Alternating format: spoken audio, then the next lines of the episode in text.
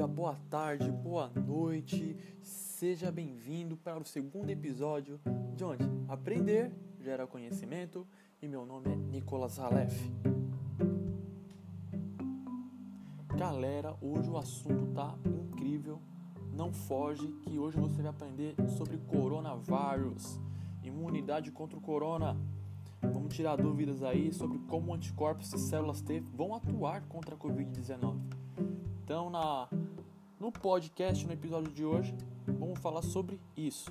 Fica aí, não corre, compartilha, tá?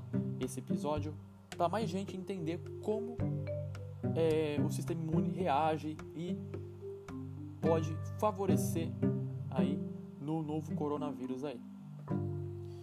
Uma das perguntas que intriga os cientistas desde a chegada do novo coronavírus é: teremos imunidade definitiva contra a doença? Resposta ainda é incerta e inconclusiva, mas vem gerando amplos debates e estudos sobre a imunidade do corpo. Isso porque a SARS-CoV-2, vírus responsável por causar um coronavírus, se mostrou atípico, né? E com diversas particularidades que precisam ser observadas a cada novo passo dado na elaboração de vacinas e medicamentos. E grande parte dos estudos recai sobre as respostas imunes que o corpo tem diante do novo coronavírus. O vírus não é simples e tem confundindo as respostas de anticorpos e células de defesa do organismo, o que dificulta ainda mais o seu combate.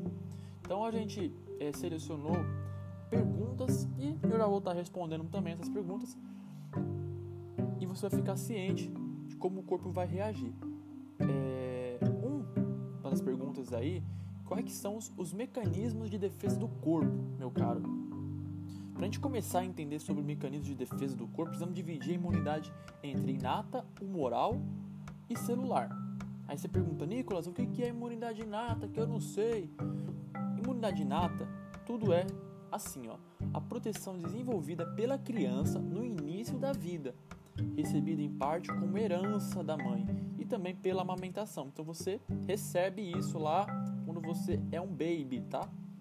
Imunidade humoral o que é a imunidade moral, Nicolas? Ela é a proteção desenvolvida pelos líquidos do corpo, como por exemplo os próprios anticorpos. E imunidade celular? A imunidade celular é a proteção desenvolvida através das células. Então, imunidade celular, você entendeu? Célula.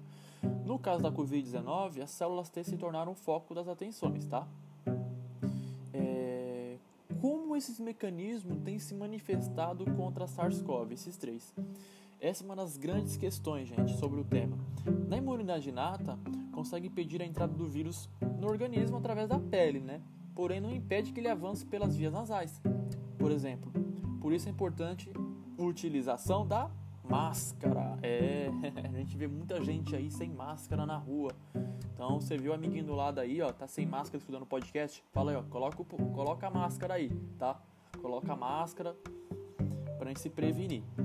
E uma vez que o vírus consegue entrar no organismo, os linfócitos B, né? Então, são né, acionados e iniciam a produção dos anticorpos. Então, quem faz esses anticorpos? Linfócito B, tá? Põe na tua cabecinha aí, cara. No caso da SARS-CoV, é, no entanto, os estudos mostram que em é, determinadas situações os anticorpos não são produzidos, tá? Então, vale essa atenção aí. Então, nesse caso, o indivíduo ficará sem imunidade? Não. É neste momento que os cientistas analisaram que a imunidade celular estava entrando em ação. Em algumas pessoas infectadas, foi detectado que os anticorpos não se desenvolviam, mas mesmo assim as pessoas tinham sintomas leves ou até mesmo era sintomático, né? É, o que a gente viu muito aí é que as células T é, estava dando essa contribuição para o combate ao vírus, a SARS-CoV-2. Mesmo que a infecção não produzisse anticorpos suficientes, a alta quantidade da célula T supria essa necessidade. Tá? É, uma das outras dúvidas é, que o pessoal perguntou para mim é, é possível fazer uma vacina para aumentar as células T? É, essas vacinas têm que ser direcionadas tanto para os anticorpos como para as células T mas uma motivação exagerada pode causar efeitos colaterais, tá? Logo, a grande questão entre os cientistas que vem comentando muito é conseguir achar a resposta exata para a imunização do corpo contra SARS-CoV. Então é interessante uma vacina que induza os linfócitos T e o B, né, em uma primeira vacinação. Mas se precisar de uma segunda vacinação, não é necessário indicar ou ter uma mesma composição, porque se estimular exageradamente a célula T, podemos gerar um efeito colateral mais perigoso com a produção de citocinas exageradas, tá? É... Como está a produção de vacinas? Perguntaram para mim também. É, no mundo, né, que a gente está vendo aí, diversas vacinas estão sendo desenvolvidas sem esquecer das células T. No Brasil, é, vem sendo executada na Universidade de São Paulo é, e pelo laboratório de imuno, no INCOR, que é um exemplo aí, né?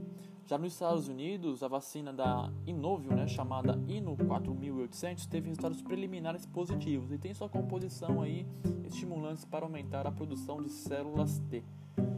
É, então, gente, o que a gente vem muito vendo aí com relação também às vacinas, que até junho, junho não, julho, né, eles estão querendo já estar tá testando é, testes clínicos e população por voluntários, né? Então a gente vai estar tá vendo muitos voluntários aí testando a nova vacina aí, que veio da China. Então teve 90% das pessoas que tomaram essa vacina lá tiveram resultados positivos. E agora aqui no Instituto Butantan, a partir de segunda-feira, eles vão estar tá fazendo o planejamento de é, buscar voluntários para é, conseguir é, aplicar essa vacina neles. Então eles vão ser voluntários e torcer aí que avance essa vacina o quanto antes para a gente poder é, eliminar esse coronavírus aí. Então, no podcast de hoje você teve essa explicação rápida aí. Semana que vem a gente volta com um novo assunto. Peço que você compartilhe, deixe seu feedback e tamo junto. Boa semana para você. Muitas bênçãos para você também. E tamo junto. Aqui aprender gera conhecimento. Falou? Um abraço. Tamo junto.